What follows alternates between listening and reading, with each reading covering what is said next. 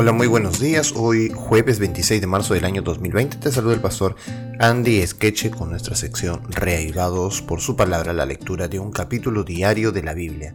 Hoy nos encontramos con el libro de Salmo, capítulo 53. El Salmo capítulo 53 presenta una vívida descripción de la impiedad generalizada en un mundo en decadencia. También asegura que Dios salvará a su pueblo. Salvo ligeras modificaciones, este salmo es igual al Salmo 14.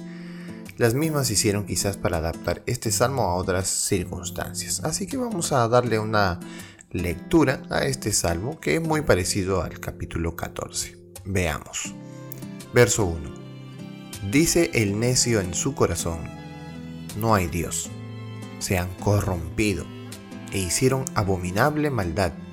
No hay quien haga bien Dios desde los cielos miró sobre los hijos de los hombres, para ver si había algún entendido que buscara a Dios. Cada uno se había vuelto atrás, todos se habían corrompido. No hay quien haga lo bueno, no hay ni aún uno.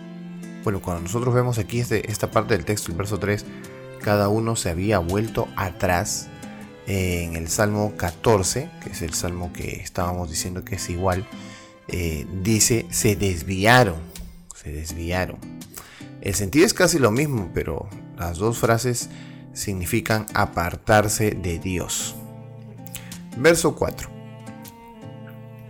No tienen conocimiento todos los que hacen iniquidad, que devoran a mi pueblo como si comiesen pan. ¿Y a Dios no invocan? Allí se sobresaltaron de pavor donde no había miedo, porque Dios ha esparcido los huesos del que puso asedio contra ti. Los avergonzaste, porque Dios los desechó. Oh, si saliera de Sión la salvación de Israel, cuando Dios hiciere volver de la cautividad a su pueblo, se gozará Jacob y se alegrará Israel. Bueno, eh, hemos llegado al fin de nuestro versículo, de nuestro capítulo 53. Eh, un capítulo corto, pero qué interesante que se parezca bastante al capítulo 14, ¿verdad? Con unas leves modificaciones, sí, pero estaba hablando igual de la maldad de los hombres. Bueno, eh, el hombre necio siempre buscará alguna razón para evitar a Dios. Siempre lo dice este salmo y el salmo anterior, eh, van en esa misma dirección. Sin embargo, qué interesante que el verso 2 diga que Dios mira sobre los hijos de los hombres para buscar quién busca a Dios.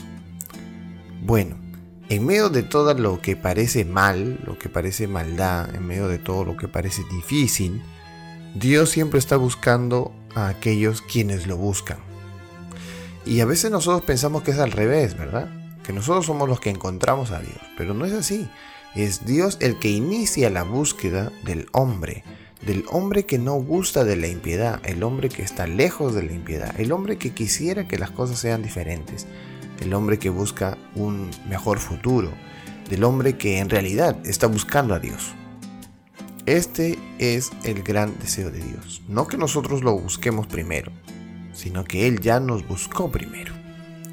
Bueno, eh, vamos a orar esta mañana, vamos a, estudiar este salmo y no solamente este, sino también eh, el resto de capítulos que se vienen durante toda la semana. Que Dios te bendiga a ti, a tu familia y que hoy en esta mañana al estudiar este salmo y sacar varias enseñanzas de este capítulo podamos ser reavivados por su palabra.